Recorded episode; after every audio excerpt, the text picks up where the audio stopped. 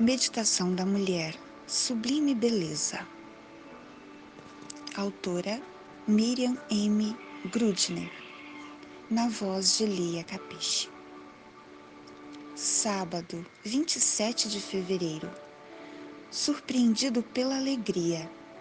Quem acha sua vida a perderá, e quem perde a sua vida por minha causa a encontrará.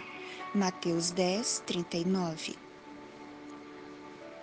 Surpreendido pela alegria e autobiografia de um dos pensadores e escritores mais fluentes do século XX, Clive Staple Lewis, Lewis foi ateu durante anos e seu livro é um dos mais fascinantes e inteligentes relatos de transformação pela qual uma pessoa passa quando encontra Cristo.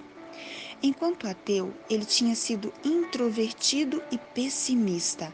Após sua conversão, tornou-se um personagem extrovertido e de amizades profundas. Segundo amigos íntimos, tinha uma alegria fora do comum e um prazer quase de menino.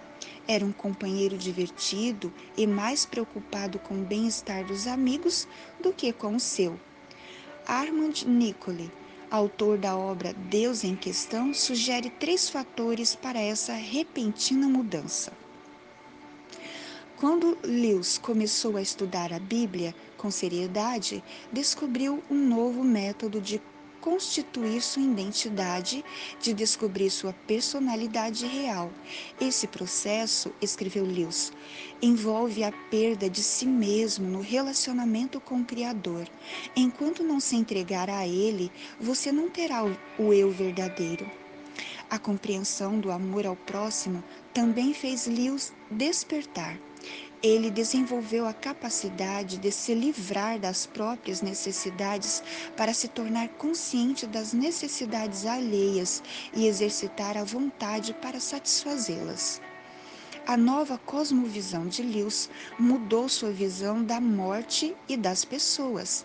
A morte já não era o fim da vida, mas o fim do primeiro capítulo de um livro sem fim. Não há pessoas ordinárias, ele disse, numa palestra em Oxford.